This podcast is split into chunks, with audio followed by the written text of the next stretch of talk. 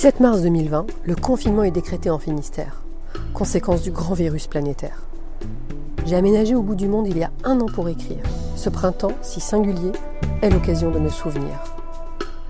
Né sous le signe du confinement il y a 53 ans, j'ai rassemblé 60 anecdotes confinées, tantôt romantiques, tantôt volcaniques, aventureuses et malicieuses. Un podcast inédit. Balade confinée. Bonne écoute.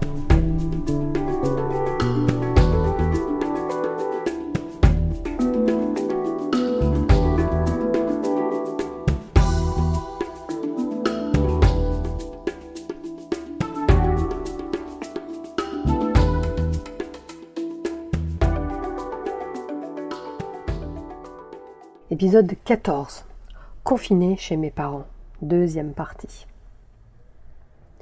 Mes origines arméniennes n'ont jamais rien signifié, et mon arménité ne m'est pas encore tombée dessus. Pourtant, c'est à Corfou que mes grands-parents arméniens ont transité dans leur exil sans retour possible.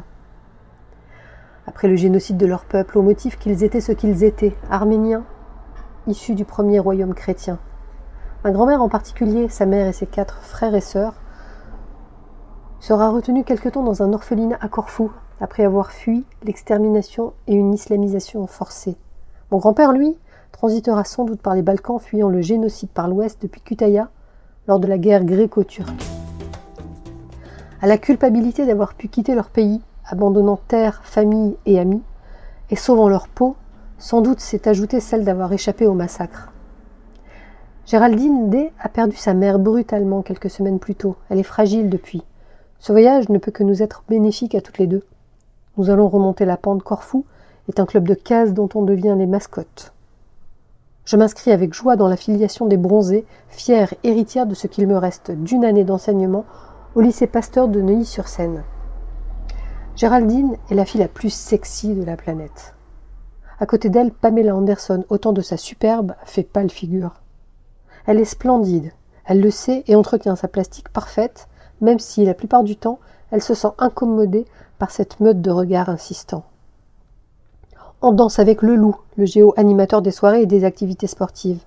On passe beaucoup de temps avec lui. Géraldine rencontre un baryton de l'Opéra Bastille dont elle tombe amoureuse. Quant à moi, je me laisse aller dans les bras du loup. Au bout de huit jours, il faut se résigner à rentrer. Je prends mes fonctions à la boutique des Champs-Élysées et tout se passe à merveille. C'est avec plaisir que je découvre et tiens mon nouveau rôle. Avec les vendeuses, je m'entends bien, je me sens privilégiée. Géraldine cherche elle aussi un job et vient me voir. Je l'embauche comme vendeuse le temps qu'elle rebondisse. Le loup passe au magasin au débeauté, le temps de petits bisous dans le cou, pour le plus grand bonheur de l'équipe. La vie reprend saveur et couleur. Bientôt, Géraldine rompt avec son baryton, retrouve Stéphane et signe pour le job qui va la propulser chez un transporteur routier au service marketing et communication. Elle crée et anime le premier club client d'un logisticien européen. Elle se réorientera des décennies plus tard et aujourd'hui dirige un organisme parisien de formation à la sophrologie. Pour ma part et pour l'heure, je suis la responsable de ce magasin Galerie du Claridge et la maîtresse du loup jusqu'à ce qu'il reparte pour une nouvelle saison dans un club. Bientôt, je me laisse séduire par Didier A, gérant d'un kiosque de jus de fruits frais dans la galerie d'à côté où je prends mon petit déjeuner chaque matin avant d'ouvrir le magasin. Didier habite un appartement au-dessus du club Régine derrière les Champs-Élysées, davantage une tanière musquée qu'un appartement cocooning.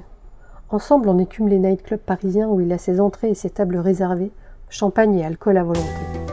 Je me retrouve au cœur d'un milieu juif parmi le plus en vogue et mondain. De retour dans sa grotte urbaine, là, on envoie une corde avec un panier, à l'épicier d'en bas. Il nous le remplit de nuit comme de jour. Un jour, Didier m'annonce qu'il va recevoir sa mère, juive orthodoxe. Après son départ, je constate une évolution inattendue qui me laisse perplexe. Didier se montre plus religieux, il opte pour de nouveaux codes alimentaires et vestimentaires, une manière singulière de se laver, de purifier ses affaires, de cuisiner, faire la vaisselle en séparant produits laitiers et viande, allumer les lumières, lire, vivre. Terminer les fruits de mer et autres crustacés. Didier se mue en complice et nous rompons. Au même moment, le dirigeant, mon boss, me fait part du rachat du magasin par la FNAC. Il me propose un poste de manager dans l'une de ses enseignes de la rue des Rosiers. Je prends mes fonctions le temps de m'apercevoir que non. Ce n'est pas de cela dont j'ai envie. Je tourne en rond.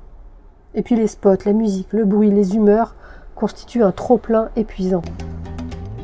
Passer à l'angle de la rue des Rosiers et de la rue Ferdinand Duval ravive une actualité féroce. Les attentats terroristes, le terrorisme politique palestinien et par extension arménien, qui produisent l'effet inverse de celui attendu en sortant une cause de l'ombre par le sang et l'effroi. Je ne poursuis pas l'essai. En parallèle, je réussis à louer un grand studio en plein centre-ville de Rueil-Malmaison, tout neuf, équipé et aménagé. Je signe un bail d'un an. Ce n'est pas légal et à prendre ou à laisser, je saisis l'opportunité. Ce studio me permet de retrouver ma chère solitude et un rythme plus lent qui me convient. Avec mes parents, les choses se lissent.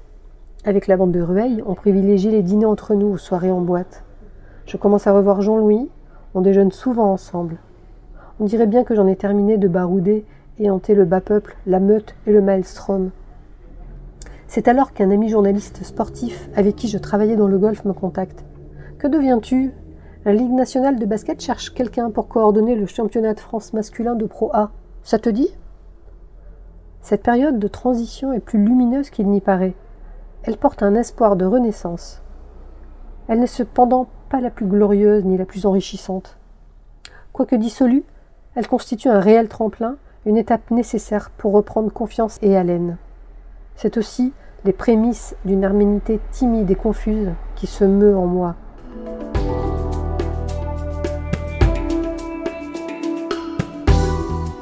Balade confinée est une création originale de Isabelle Kevorkian, musique et arrangement par Emmanuel Dupuis.